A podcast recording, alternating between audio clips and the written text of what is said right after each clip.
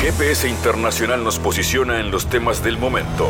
Fabián Cardoso informa y analiza la realidad latinoamericana y de integración regional en una producción de Sputnik.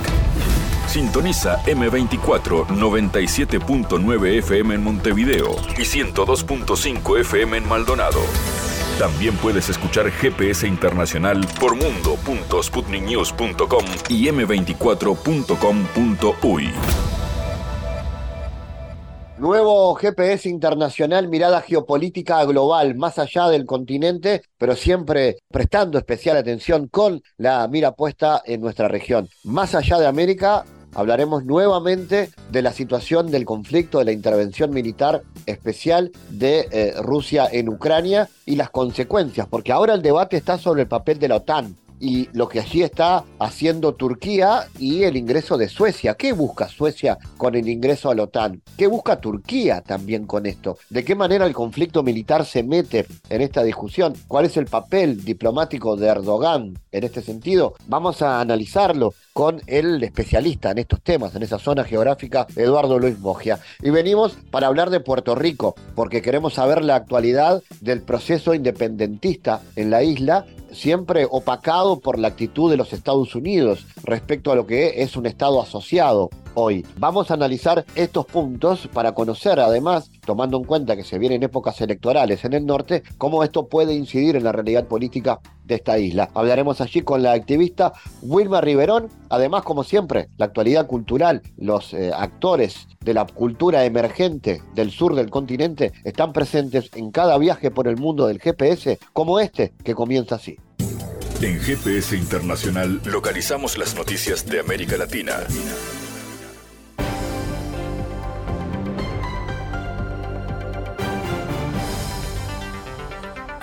Momento ahora de noticias. Falta un último trámite para que el Estado plurinacional de Bolivia pase a ser de un Estado asociado a un integrante pleno del bloque comercial Mercosur. En una concreción prevalece la estrecha relación que tienen el presidente Lula y Luis Arce. Esto afirmó Sputnik el analista boliviano Hugo Siles la última cumbre de jefes y jefas de Estado del Mercado Común del Sur concluyó en Argentina con el compromiso de Brasil de viabilizar la integración de Bolivia como miembro pleno del bloque. En este ámbito, el presidente Arce afirmó que la inclusión de su país beneficiará tanto a las y a los bolivianos como a las demás naciones que conforman el Mercosur, es decir, Paraguay, Uruguay, Argentina y Brasil. El mandatario boliviano abogó por la industrialización conjunta de la región motorizadas por las grandes reservas de litio que posee Bolivia, Argentina y Chile, países que concentran en al menos el 60% de las reservas mundiales de este metal indispensable para la elaboración de diversos artículos electrónicos estratégicos en el actual modelo económico. Bolivia pidió la aceptación como miembro pleno en el 2015. Buenos Aires, Asunción y Montevideo han ratificado el protocolo de adhesión del país andino al Mercosur. Solo resta que el Senado brasileño, con macería conservadora, apruebe la plena incorporación de La Paz al bloque comercial. Este trámite, entre comillas, se hizo un poco intenso en los últimos años. Cuando Bolivia estaba en todas las condiciones para avanzar, en la última rectificación del Parlamento brasileño, se dieron los sucesos del golpe de Estado en Bolivia en el 2019, explicó a Sputnik el analista internacional Hugo Siles. Nuestra región ha demostrado un potencial enorme y una diversidad inmensurable. Somos parte de un territorio colmado de riquezas y tesoros naturales incalculables, como agua, biodiversidad, recursos energéticos y tierras altamente productivas, además de un patrimonio invaluable de diversidad étnica y cultural. Solo hay que ver este lugar y saber de lo que están próximos para darse cuenta de que no es una casualidad que cierto comando del sur nos tenga en la mira. Tenemos muchos recursos que despiertan codicia de quienes siempre se ha llevado todo sin dejarnos nada. Vivimos un momento crucial de transición hacia un mundo multipolar que garantice equilibrio de poderes y respete el principio de no injerencia. El fracaso del capitalismo ha generado múltiples crisis globales desafíos que debemos enfrentar a través de la cooperación, la articulación y la integración, pero no de una integración subordinada, sino de una integración liberadora. Pese a esta crisis estructural del capitalismo y como resultado de nuestro modelo económico, social, comunitario, productivo, Bolivia se el año pasado con una inflación más baja de la región, un índice de precios al consumidor del 3,12%, asegurando que la población no pierda su poder adquisitivo. Asimismo, el mes de mayo de este una tasa de inflación acumulada del 0,53%, lo que demuestra que nuestro modelo tiene la capacidad de adaptarse a las turbulencias financieras internacionales. El modelo económico, social, comunitario, productivo prioriza el mercado interno con la aplicación de medidas que permiten ser más productivos, eficientes, generando excedentes que son exportados sobre todo a los países de la región. Durante el año 2022 logramos satisfacer en gran medida la demanda interna de alimentos, insumos agrícolas y a la vez orientar parte de la producción a la exportación. Es el caso de la producción de urea, que batió un récord histórico de ventas, con más de 230 millones de dólares y ha consolidado a Bolivia como uno de los principales proveedores de agrofertilizantes en la región. Estamos enfrentando a la vez algunos problemas referidos a encarar los efectos macroeconómicos de la pandemia y pospandemia en el mundo y la crisis internacional agravada por el conflicto militar en Europa, en el este de Europa. De otra parte, profundizando nuestro modelo por la vía de llevar adelante un proceso de industrialización para sustituir importaciones, que es la forma concreta de construir una base ancha para nuestra economía y producir sus efectos políticos. Es decir, no hay soberanía política plena si no logramos la independencia económica. Nos encontramos frente a una crisis capitalista múltiple y sistemática los desafíos para nuestra región son, cada vez más complejos. Debemos, por lo tanto, luchar contra los efectos de un sistema que genera cada vez mayor desigualdad, mayor concentración de la riqueza y que pone cada vez más en riesgo la vida de la humanidad y del planeta. En este sentido, desde el Estado Plurinacional de Bolivia, en esta reunión, planteamos el abordaje de las siguientes propuestas. Número uno, nuestra región se ve gravemente afectada por las restricciones y regulaciones impuestas por el sistema financiero estadounidense, que limitan las opciones de financiamiento y las posibilidades de acceso a los mercados internacionales, por lo que resulta necesario reducir la dependencia al dólar estadounidense y diversificar nuestras relaciones económicas y comerciales. Proponemos la disminución de esta dependencia a través de una mayor integración y cooperación regional esto implica cambiar las condiciones de intercambio que hoy favorecen al norte global, fortalecer los lazos comerciales y financieros entre nuestros países, fomentar la inversión interna y promover la cooperación en materia de política monetaria y financiera, además de buscar alianzas estratégicas con otros actores internacionales como China, que ofrecen alternativas al dólar en el comercio y en las inversiones. De hecho, no podemos soslayar en el análisis de este mundo en transición la emergencia de un bloque euroasiático y asiático que organizados en los BRICS y otros mecanismos de integración se proyectan como espacios de construcción de un nuevo orden económico mundial. Dos, trabajar de manera conjunta para fortalecer nuestras monedas a nivel regional, promoviendo su uso en nuestras transacciones internacionales a través de mecanismos de compensación y liquidación en monedas regionales, líneas de crédito y sistemas de pago que permiten transacciones directas entre nuestros países, así como el desarrollo de acciones para fortalecer la cooperación en materia monetaria y financiera entre nuestros bancos centrales. Tres, los países de Mercosur y Estados asociados enfrentamos el desafío de la alimentaria por lo que surge abordar el tema a nivel regional mediante la cooperación en la producción y el comercio de alimentos, además de compartir conocimiento y mejores prácticas para fortalecer la resiliencia de nuestros sistemas agrícolas frente a los desafíos climáticos y promover la sostenibilidad de la producción de alimentos. Bolivia, junto con otros dos países del Mercosur ampliado, poseemos las mayores reservas de litio del mundo y junto a los países amazónicos poseemos cuantiosos yacimientos de tierras raras. en este siglo XXI de transición hegemónica. No permitiremos que nuestros recursos estratégicos sigan el destino de otros recursos naturales que fueron saqueados, beneficiando a unos pocos y dejando a nuestros países solo miseria. Es por eso que proponemos trabajar de manera conjunta para la industrialización de nuestros recursos estratégicos, para que las utilidades de su explotación e industrialización sean redistribuidas en beneficio de nuestros pueblos y la transición energética. Sin injerencia ni presiones extrarregionales de ningún tipo, trabajemos para que el Mercosur se convierta en una verdadera plataforma para el desarrollo de iniciativas regionales que promuevan el encadenamiento productivo, la innovación y la industrialización de nuestros recursos naturales con respeto a la madre tierra.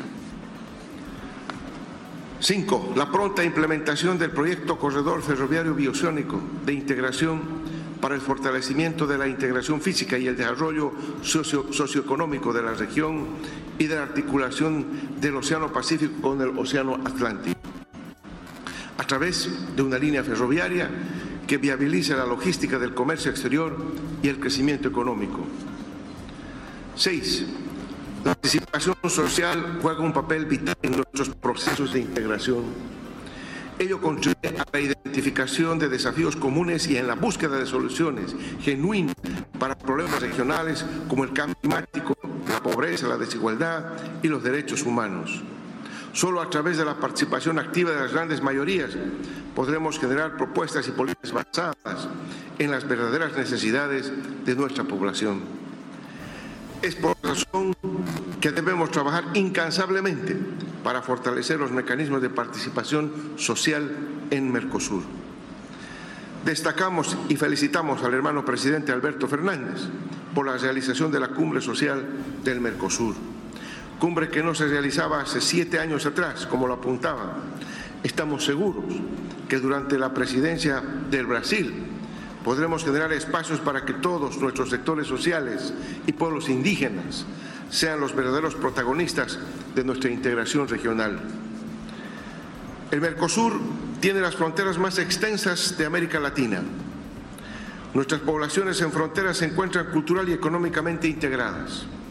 Debemos articular nuestros esfuerzos en las fronteras para facilitar el comercio y la movilidad, la cooperación en materia de seguridad para combatir el crimen transfronterizo, esto implica el intercambio de información y la coordinación de acciones entre las fuerzas de seguridad de nuestros países, con el objetivo de prevenir y combatir el contrabando, el tráfico de drogas, trata de personas y el crimen organizado en general. El desarrollo conjunto de proyectos socioproductivos y de infraestructura conjuntos para impulsar el desarrollo económico y mejorar las condiciones de vida social de las comunidades locales. Francia decidió enviar a Ucrania misiles de largo alcance para apoyar la contraofensiva de Kiev, anunció el presidente Emmanuel Macron. Decidí aumentar el suministro de armas y equipos a Ucrania. Decidimos suministrar nuevos misiles capaces de realizar ataques en profundidad, dijo Macron, ante la cumbre de la OTAN. Precisó que París entregará a Kiev los misiles de crucero de largo alcance. Se conocen por la sigla de Scalp-HEP en Francia los misiles de diseño franco-británico, modelo que Ucrania ya recibió del Reino Unido y usó en ataques contra objetivos rusos. Por su parte, el portavoz de la presidencia rusa criticó la decisión de Francia. Joe Biden y otros funcionarios dejaron entrever que la base industrial de defensa de Estados Unidos tiene problemas para reponer las decenas de miles de millones de dólares en armas aisladas a Ucrania para luchar contra Rusia. El general retirado estadounidense Paul Valley explicó a Sputnik por qué este problema no va a desaparecer pronto el presidente de Estados Unidos, Joe Biden, recibió críticas por justificar el envío de municiones de racimo a Ucrania, admitiendo que tanto Kiev como Washington se están quedando sin proyectiles ordinarios de 155 milímetros.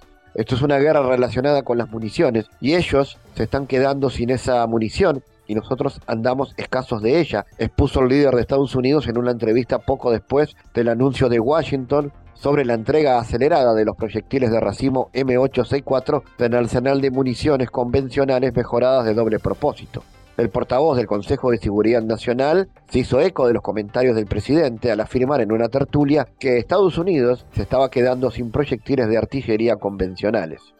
El portavoz de la Cancillería china, Juan de Byun, sugirió beber el agua radiactiva de la central nuclear de Fukushima a cualquiera que confíe en que sea apta para su consumo. El 7 de julio, el organismo OIEA anunció que el plan de Japón de verter agua radiactiva procesada al océano es seguro y que no hay mejor opción para lidiar con la enorme acumulación de aguas residuales recolectadas después del desastre nuclear de Fukushima en el 2011.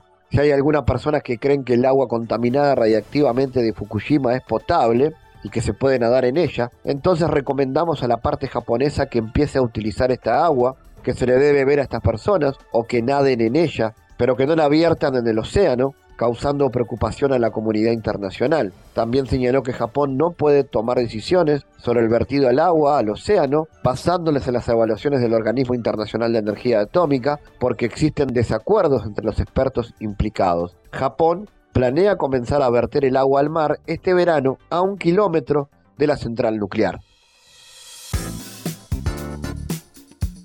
Bueno, el presidente de Turquía, Recep Tayyip Erdogan, declaró que el ingreso de Suecia en la OTAN será posible luego de que Turquía se convierta en el miembro de la Unión Europea. Queremos que se cumplan todas las promesas que se nos dieron. A Turquía le hacen esperar durante 50 años en la puerta de la Unión Europea. Digo a los países que nos hacen esperar, y le diré también en Viña, abran primero las puertas de la Unión Europea a Turquía, entonces despejaremos el camino para el ingreso de Suecia en la OTAN, dijo Erdogan. A su vez, la Comisión Europea considera que no hay relación entre la ratificación por Turquía de la adhesión de Suecia a la OTAN y los avances de Turquía para unirse a la Unión. Vamos a hablar esto junto al investigador especialista argentino Eduardo Mogia. Eduardo, ¿cómo analizas la posición de Erdogan con respecto a su entrada en la Unión Europea? ¿Realmente le beneficia a Turquía entrar en el organismo o es una medida para reforzar su capacidad negociadora? Como bien tú has dicho, eh, Fabián, Turquía hace décadas ya que busca eh, su entrada a la Unión Europea. Yo creo que hay dos grandes motivos. Un motivo estratégico económico, en el sentido de abrir a Turquía a mercados más amplios, y por otro, establecer un cordón en el área euroasiática donde todos sí o sí tendrían que pasar por Turquía. Es decir, hay un aspecto estratégico y un aspecto económico y también de integración política, es decir, Turquía no quiere estar aislada del resto y por eso su ingreso a la Unión Europea. De hecho, con el visto de Turquía, eh, algunos países, caso Finlandia, tuvieron el ok, el visto bueno para ingresar a la OTAN, por ejemplo. ¿Y Suecia qué, qué expectativas tiene con esto y qué margen de maniobra negociadora? ¿Qué le cambia a Suecia entrar a la OTAN? Bueno, Suecia deja de lado toda una tradición pacifista que tenía y eh, se incorpora a la OTAN por una cuestión de, presión de Europa y también por una cuestión estratégica de ellos, según ellos, de eh, más presencia en el Báltico, en el cual al entrar Suecia también entrarían las flotas de la OTAN. Los beneficios que cree Suecia sacar es primero una mayor integración con el resto de Europa y económica más que nada, de asistencia económica, y por otro lado, eh, una cuestión defensiva ante un posible conflicto que se pueda agrandar, que no es, nunca es imposible, en el actual conflicto de Ucrania y Rusia. Entonces, eh, Suecia evaluó eso, dejando de lado, vuelvo a repetir, décadas de solución pacífica a los conflictos, y querer ingresar a la OTAN es tomar una opción militarista también. En ese sentido, Eduardo, ¿cómo analizas hoy el estado del conflicto en Ucrania y cómo beneficia esta crisis la significación geopolítica de Ankara? ¿Es Turquía un mediador creíble? Bueno, el conflicto ya va para bastante tiempo entre Ucrania y Rusia. No es el primer conflicto que hay entre Ucrania y Rusia. Esta vez ha tomado mayor envergadura porque la OTAN se ha involucrado en la misma, o la NATO, pero ya hubo otros conflictos anteriores, de décadas anteriores incluso, incluso cuando existía la Unión Soviética, entre eh, territorios rusos y ucranianos. Este conflicto, repito, va para largo. Ya Erdogan, eh, Tayyip Erdogan, ofreció varias veces Estambul como un centro de mediación entre Ucrania y Rusia. De hecho, hubo negociaciones en las cuales Turquía eh, arbitró, pero no se llegó a ningún acuerdo. Lo que está buscando Turquía es ante los graves problemas económicos que está teniendo, de hecho es una de las inflaciones más grandes que hay en el continente asiático, es una mayor integración con Europa y un mayor protagonismo a nivel internacional. Es decir, lo que busca es una proyección internacional. Pero las mediaciones hasta ahora que Turquía intervino, hasta ahora han fracasado, por lo menos en el conflicto de Ucrania y Rusia, ¿no? En este sentido, entonces, Eduardo, ¿qué perspectivas le ves a, esta situación? ¿Puede haber un proceso de paz? Eh, como está ahora es, dificultoso, porque no todavía no, no, no, se ve una luz diplomática, que para mí sería la solución a, a, la cuestión, es decir, un consenso en buscar una solución diplomática entre los sectores involucrados, y no lo hay. Por lo tanto, se está dilatando en el tiempo y esto también no favorece no solo a la región, sino a, toda Europa eh, la cuestión de, de, la permanencia del conflicto, ¿no? Es decir, hasta ahora no se avisora una solución diplomática. Incluso, aparte de Turquía, China propuso también una solución diplomática a esta cuestión. Justamente en esa línea quería preguntarte las implicaciones de este conflicto en el marco de la pugna entre China y Estados Unidos. Claro, China que evidentemente apuesta al, diálogo y más que nada a una salida comercial, económica, una presencia más que nada eh, económica que lo está teniendo en el mundo entero, ha apostado a eh, una solución pacífica, un diálogo de las partes de Ucrania y Rusia, y evidentemente se adelantó bastante a Estados Unidos, que hasta ahora no, nada más que ha dado una solución militar a la cuestión. China se adelantó en eso, avanzó y propuso la solución diplomática, civilizada, como corresponde al mundo actual, para que las partes se avienan a, a dialogar. Lo que pasa es que, por más que China interceda, si la OTAN y Estados Unidos siguen presionando, es infructuoso el diálogo. Las relaciones entre China y Estados Unidos, si bien tienen relaciones comerciales, se agudizan siempre por la presencia de, según Estados Unidos, de China en algunos conflictos internacionales. Pero eso es la mirada de Estados Unidos. En sí, China varias veces ya ofreció una salida diplomática a esta cuestión de Ucrania y Rusia. Eduardo Luis Mogia, como siempre, gracias por tu calificado análisis para GPS. Bueno, gracias Fabián. ¿eh? Analizamos los temas en GPS Internacional.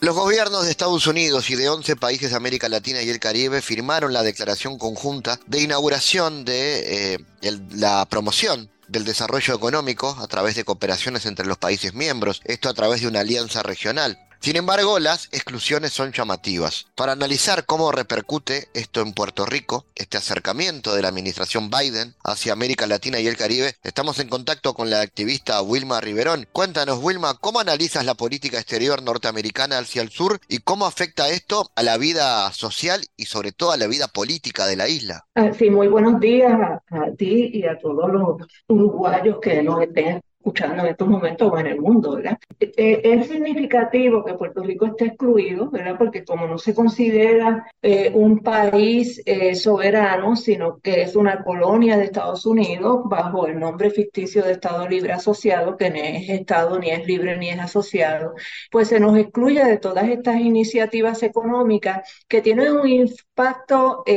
detrimental eh, para el desarrollo de Puerto Rico. Para comenzar, eh, eh, Puerto Rico no puede comprar directamente a los países soberanos mercancía que vaya a venir en barcos de esos países soberanos, porque tiene que esos países soberanos llevarlos a puertos de Estados Unidos, cambiarlos a puertos de barcos con bandera norteamericana y entonces es que llegan a Puerto Rico. Por lo tanto, el costo de esa mercancía pues obviamente sufre un incremento con relación al producto que no tendría si pudiéramos, por ejemplo, comprar carne directamente desde Uruguay, ¿verdad? Eh, eso es lo que se llama las leyes de cabotaje que han existido desde 1917 eh, y que obligan a Puerto Rico a que toda la mercancía que adquieren tiene que ser en barcos de bandera norteamericana, que es la, la marina mercante más costosa del planeta planeta. Eso por un lado, eso en términos de, de salud, ¿verdad? De la frescura de los alimentos,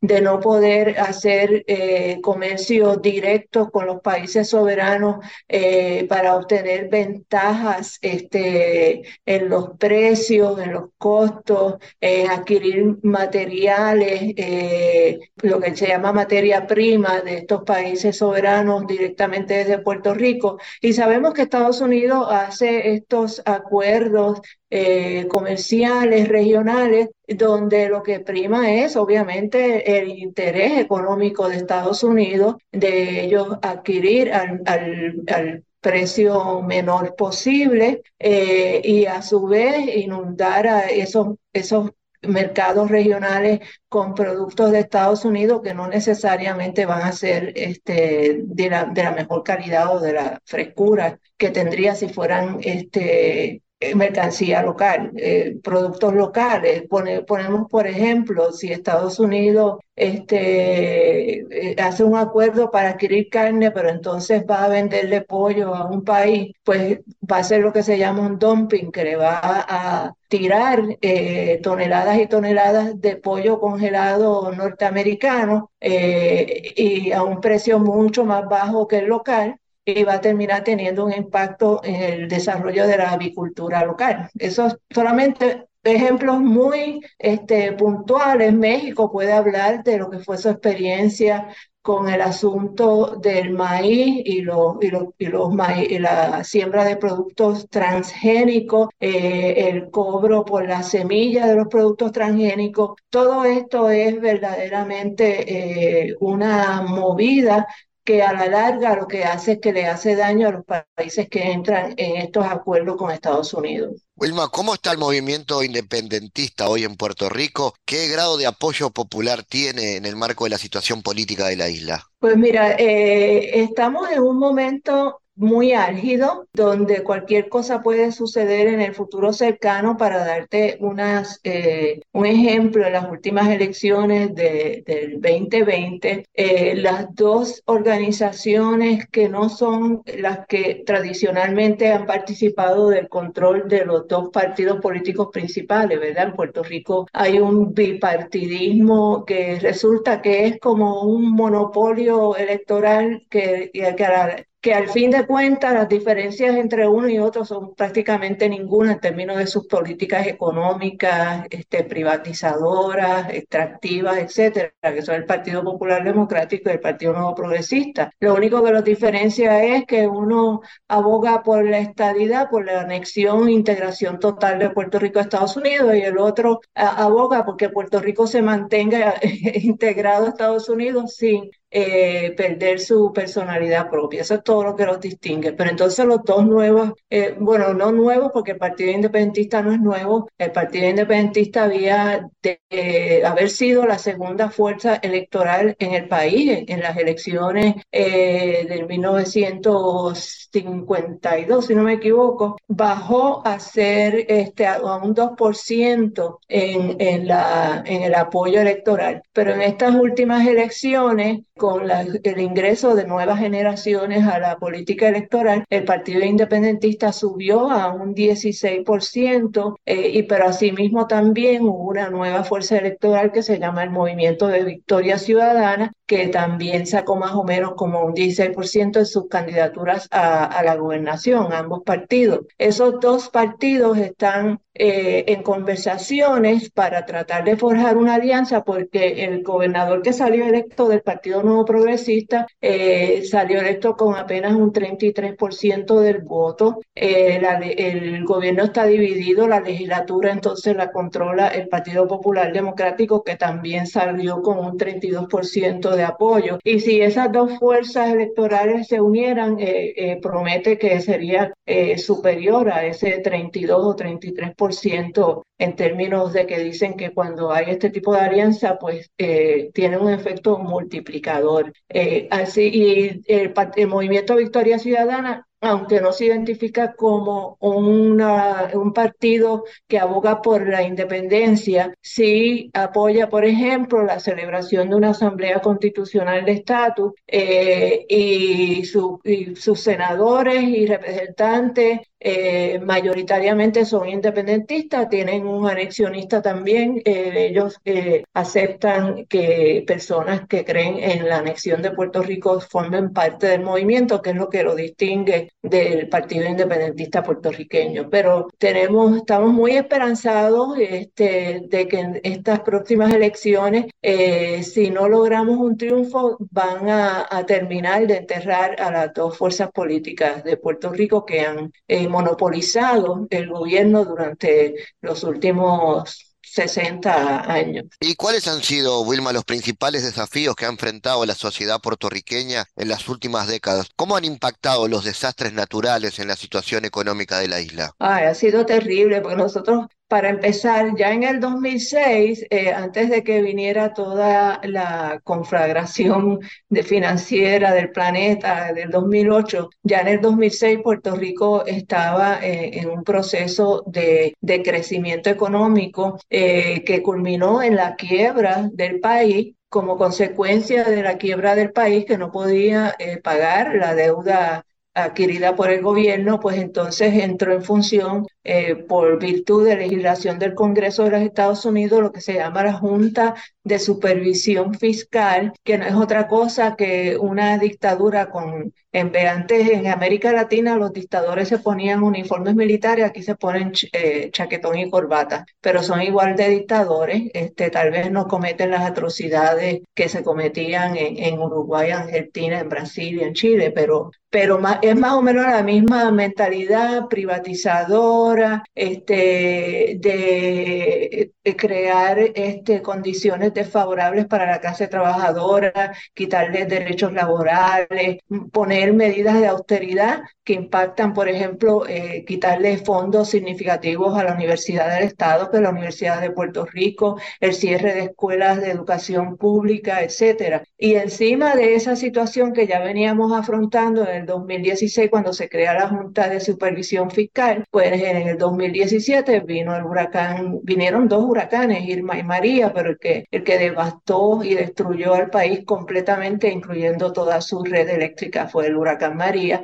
Eh, y después en el 2019 eh, tuvimos los terremotos en el área sur de Puerto Rico eh, y en el 20 vino la pandemia. Este, o sea que Puerto Rico en las últimas dos décadas esto ha sido este, sobrevivir, reinvertirse, emigración masiva, especialmente de jóvenes profesionales, este, de, obreros altamente diestros, este, inclusive policías y enfermeras que se van a Estados Unidos porque los salarios son el doble de lo, de lo que pagan en Puerto Rico. Eh, no tenemos crecimiento, estamos en cero crecimiento poblacional, estamos en cero crecimiento económico, eh, estamos totalmente dependientes de lo que Estados Unidos apruebe en medidas de para restaurar este, el país a lo que era antes de, del, del, huracán María. Eh, hay una situación bien complicada y bien difícil, pero por otro lado, como te dije, hay unos, esto mismo obligó a esta generación de jóvenes millennials a tomar eh, la, las decisiones importantes, fundamentales para sobrevivir en sus manos. Y entonces pues ha habido todo un movimiento de resurgimiento de la agricultura, de jóvenes agricultores, de pequeñas empresas y negocios de comida, de artesanía, de, todo tipo. Y, y, ahí tenemos mucha esperanza de que esta generación que ha tenido que, ha tenido que vivir dentro de lo que es eh, no tener acceso a la mejor educación pública o tener que tomar préstamos de cientos de miles de dólares para poder eh, hacer una profesión. Aquí un abogado para estudiar leyes termina con, con préstamos de cientos de miles de dólares, igual que los médicos que están pagando el resto de su vida. Este, y, y o sea, que es una situación muy compleja por un lado, pero a la vez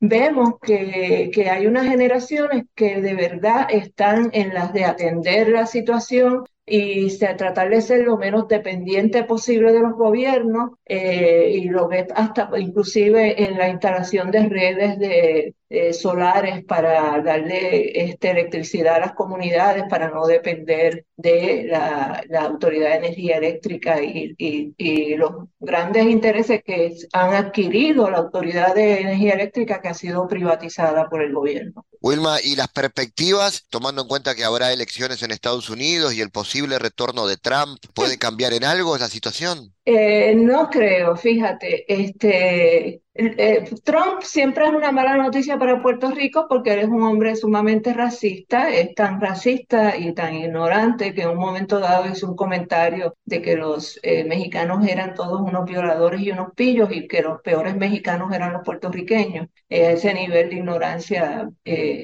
tiene la cabeza ese hombre.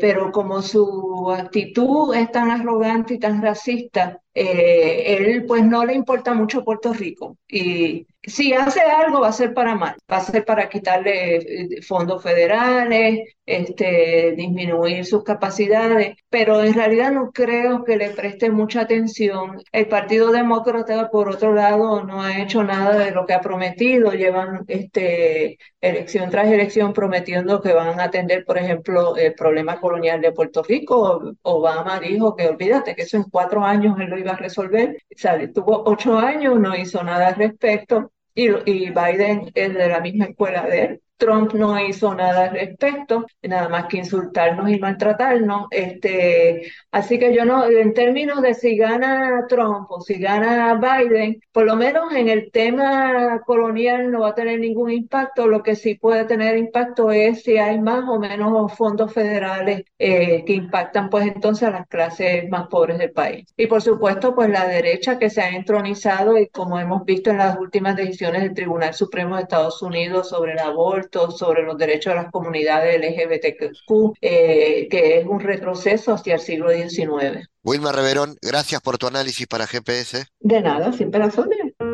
En GPS Internacional navegamos por la sociedad y la cultura.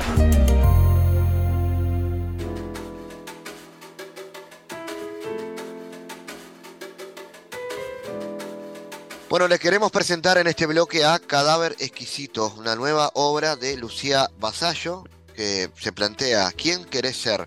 Una película dirigida por Lucía Basallo, que tiene a Sofía Gala y a Nieves Villalba como intérpretes. Este jueves 13 de julio se está presentando, estrenando en la Cinemateca Uruguaya. Y brevemente la historia dice que Clara encuentra a Blanca, su novia, flotando sin signos vitales en la bañera de su casa, destrozada por la situación busca refugio en los recuerdos de Blanca, mientras la misma se encuentra hospitalizada en estado de coma. De a poco Clara empieza a descubrir una Blanca que desconocía. Desde ese momento comienza un camino de transformación física y psíquica con el fin de poseerla de alguna manera. Vamos a recibir a Lucía para que nos cuente más, porque esta película además viene de recibir eh, varios premios en festivales. Contanos, Lucía, cómo viene, cómo fue el proceso de creación de esta historia y cómo se llega a esto. Bueno, antes que nada, buenos días, buenas tardes. No sé a qué hora eh, va a volar esto por el aire, esta entrevista. Eh, gracias por el encuentro. Gracias Uruguay, que siempre me reciben tan bien. Eh, bueno, uno de los premios fue una mención muy linda en un festival llamado, que se llama Llamale H de Montevideo. Así que justo sobre finales del año pasado, Cadáver Exquisito estuvo en la Cinemateca eh, y en ese festival tuvimos una mención y la pasamos muy bien. Eh, y bueno, la, historia en realidad nace hace muchos años con una idea que yo tenía y, con un amigo guionista durante varios años le dimos forma a esa idea, transformando así en, una coescritura hasta llegar a, Cadáver Exquisito con esta idea también un poco de, del juego, porque el Cadáver Exquisito es un juego, o sea, es un juego que comenzaron los dadaístas y los surrealistas, que tiene que ver con una creación colectiva, ¿no? Entonces, eh, se puede escribir poesía de manera colectiva o hacer collage de imágenes de manera colectiva. Y, un poco fue como siempre eh, la, idea de, esta película, ¿no? O sea, como que a partir de una idea que tuve eh, con Sebastián Cortés, el guionista, el co-guionista, estuvimos trabajando Después eh, presentamos el Instituto de Cine, ganamos un concurso de Argentina que se llama el, em, eh, ópera prima de ficción. Yo venía a hacer documentales. Yo ya tengo estrenadas cuatro películas, tres documentales y esta es la primera ficción. Y, bueno, y nada, y a partir de ahí se generó esta, esta película que, como te digo, eh, la idea era que un poco todo el mundo que participe aporte desde, desde su lugar y entre, entre todos y todas generar este cadáver exquisito. E, ese proceso primero de creación tuya y luego de rodaje, elegir a las actrices, trabajar con el elenco, ¿cómo fue? Fue algo, bueno, es una historia además que tiene, que es muy fuerte, por lo menos como uno se la imagina. Sí, la verdad es que eh, eso es lo que tienen los procesos creativos, ¿no? Como que no, no te, no te imaginas ni que va a ser fuerte, ni que, o sea, yo por lo menos me divertí mucho con Sebastián escribiendo, la pasamos muy bien, yo creo que de ahí es que se generó un guion que estaba buenísimo, honestamente, o sea, filmamos de 120 páginas que de ese concurso que ganamos, solo 80 por una cuestión de presupuesto. Este, eh, hacer cine cada vez es más complejo en Latinoamérica, pero estoy feliz de haberla igual hecho la película y, bueno, y cuando, cuando uno se pone a escribir, la verdad es que no, no, no, no decís voy a escribir un guion fuerte o, que, o que sea fantástico o que eh, simplemente nos pusimos a escribir alrededor de una idea que fue mutando, que fue cambiando de forma. Y después lo primero que sucedió es que en un lugar que en Argentina se llama Ventana Sur, que es un mercado, eh, quedamos seleccionados en una sección que se llama Blow Window, que es todo lo que tiene que ver con el cine fantástico y de terror. Eh, dos años seguidos. Y a partir de ahí entramos, lo compró un agente de venta inglés especializado en ese tipo de género, entramos en ese tipo de festivales. Y bueno, la película, como, como todas las películas, tienen vida propia. O sea, uno es como un hijo que que nace y después crece como tiene ganas de crecer. O sea, no, nunca, nunca pensé en escribir una historia ni fuerte, ni fantástica, ni de terror. Simplemente me divertí escribiendo. Puede ser que es verdad que siempre el cine que yo miré eh, estaba muy vinculado a eso. O sea, como me, me divierte mucho ver thrillers psicológicos, me gusta Polanski, Kieslowski, Hitchcock, eh, Lance von Trier, o sea, por ahí es que de tanto ver ese tipo de cine es que me terminé un poco eh, adueñando de ese tipo de estética, ¿no? ¿Cómo fue la elección de las, de las actrices? Aparece por ahí Sofía Gala, que tiene además, bueno, una historia muy particular por, por ser quien es como actriz y también por, por, por su familia vinculada al cine y a la, y a la cultura, al teatro, al, cine en general. Eh, ¿cómo, ¿cómo, fue ella y cómo fue el proceso con las actrices y, y la, eh, el proceso también de adaptación al texto?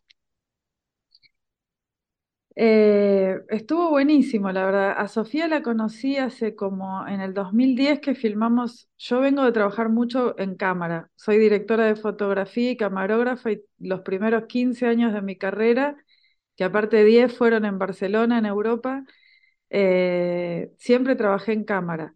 Y, en un momento en Argentina estábamos filmando una película que se llama Todos tenemos un plan de Anita Peterberg, eh, y ella era una de las protagonistas junto con Vigo Mortensen. Y nos hicimos muy amigas en esa película. Eh, y a partir de ahí, cuando empecé a escribir Cadáver Exquisito y todavía ni siquiera sabía si la iba a filmar o no, le di a, leer el primer guion que tuve y le gustó muchísimo. A, Sofía esta película realmente me doy cuenta por, por, cómo la publica en sus redes, por las presentaciones que hizo, por... Es una película que se la apropió mucho Sofía. Yo sentía que era un personaje muy complejo el de ella, porque se tenía que transformar eh, en otra persona a lo largo de toda la película y me parecía un desafío enorme y por otro lado, con esta cosa de que yo quería salir un poco de la realidad tangible, quería trabajar con una persona albina, porque la película tiene mucho del doble, del fantasma, del otro yo. Entonces, eh, me gustaba mucho la idea del albinismo, porque el albinismo está vinculado, esa, esa, tienen una estética que a mí me parece fascinante, las personas albinas, con esa cosa que tienen... Eh, casi de piel traslúcida, de ojos, los ojos de, de, Nieves son, eh, van mutando entre, entre el lila, el rojo, este, eh, y me parecía que, que, iba a aportar mucho a la historia tener una persona, una chica albina. El desafío fue que no existían en Argentina actrices albinas, entonces hice un casting a lo largo de todo el país hasta que me encontré con Nieves, que se llama Blanca Nieves y en la película se llama Blanca, pero eso fue todo de casualidad, ya se llamaba Blanca en el guion. Y yo le dije, mirá, o sea, es un desafío enorme, o sea, vas a ser la coprotagonista con una actriz como Sofía Gala, eh, tenés escenas muy jugadas en todo sentido, tenés que actuar, tenés que, hay escenas de sexo, hay escenas de danza, en, la película está atravesada por la danza butó. La danza butó es la danza contemporánea japonesa que retrotrae a los fantasmas que quedaron en Hiroshima y después de las bombas de Hiroshima y Nagasaki, o sea, está vinculado a lo fantasmagórico, a esa danza.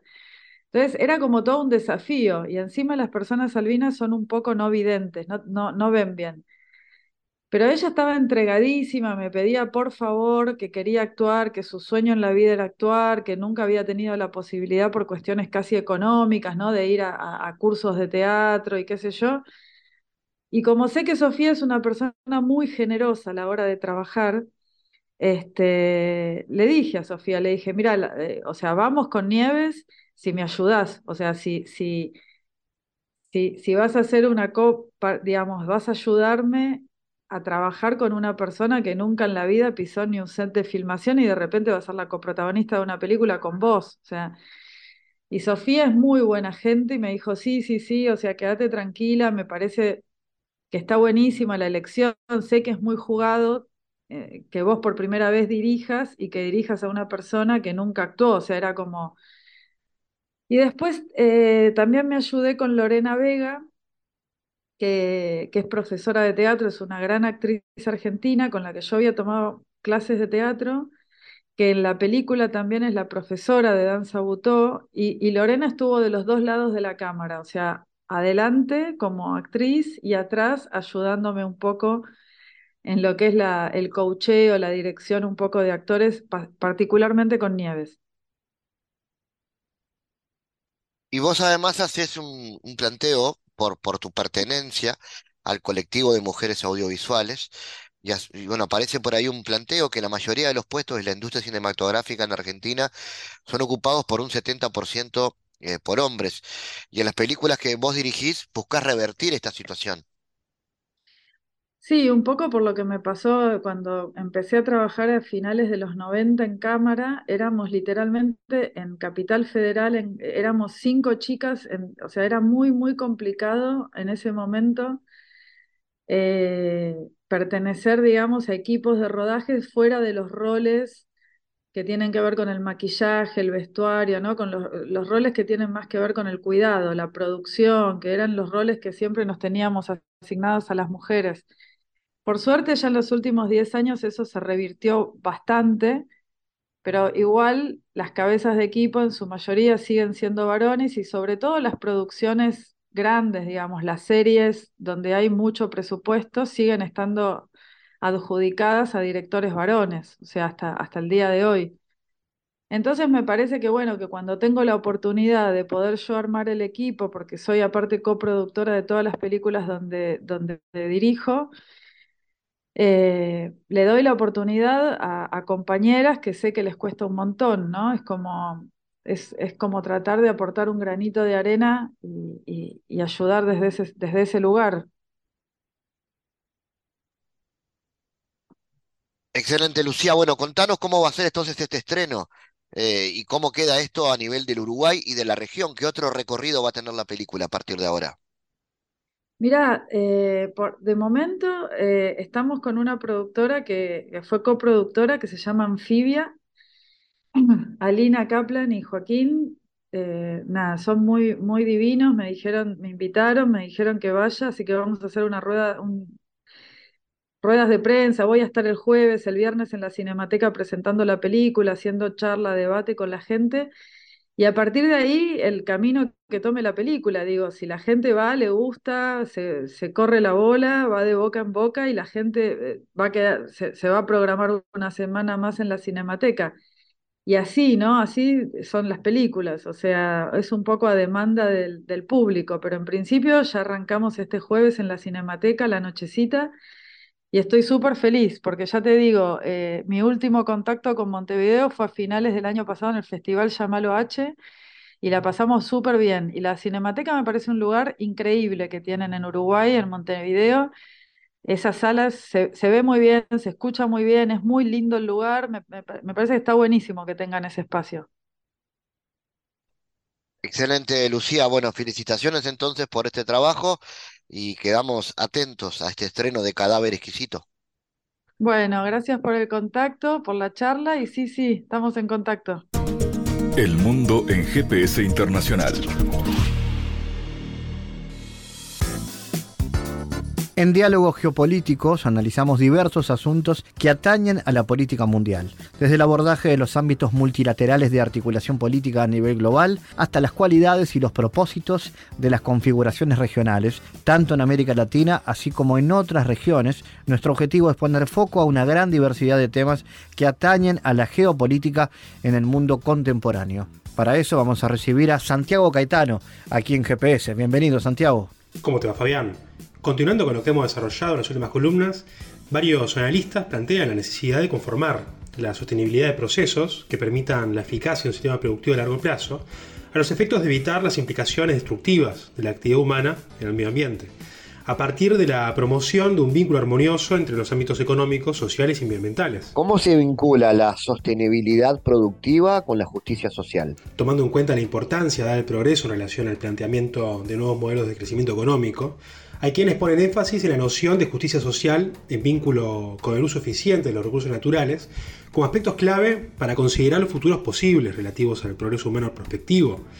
Existe la necesidad de cambios en términos de valores, tanto institucionales como sociales, a partir de la reflexión en torno a la promoción de políticas públicas referentes a las estrategias de desarrollo que plantean una resignificación del relacionamiento entre la humanidad y el planeta. Santiago, ¿se puede hablar de una interdependencia entre sustentabilidad y desarrollo sostenible? La interrelación entre la sustentabilidad y el desarrollo sostenible implica el entendimiento de un sistema compuesto por actividades humanas y medioambientales, el cual consiste en un propósito dual entre la provisión de recursos para el progreso humano y el sostenimiento de la vida en el planeta. Es en este marco que se apunta a la perspectiva global en torno a la interdependencia entre ambos términos, en tanto que el desarrollo sostenible es la clave para alcanzar la sustentabilidad, lo cual sería el objetivo a largo plazo. Bueno, más adelante continuaremos hablando de este tema. Gracias Santiago por tu aporte a GPS Internacional. Gracias Fabián, hasta la próxima.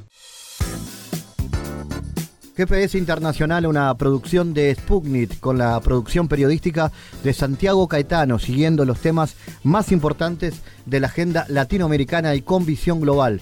Esta producción de Sputnik que se despide y que nos invita también a que nos sigan a través de las redes sociales. En Twitter somos GPS Inter y estamos también en Facebook, GPS Internacional. Fabián Cardoso en GPS Internacional junto a los protagonistas analizó la realidad. Una producción de Sputnik por M24, 97.9 FM en Montevideo y 102.5 FM en Maldonado. Que puede volver a escuchar en mundo.sputniknews.com y m24.com.uy.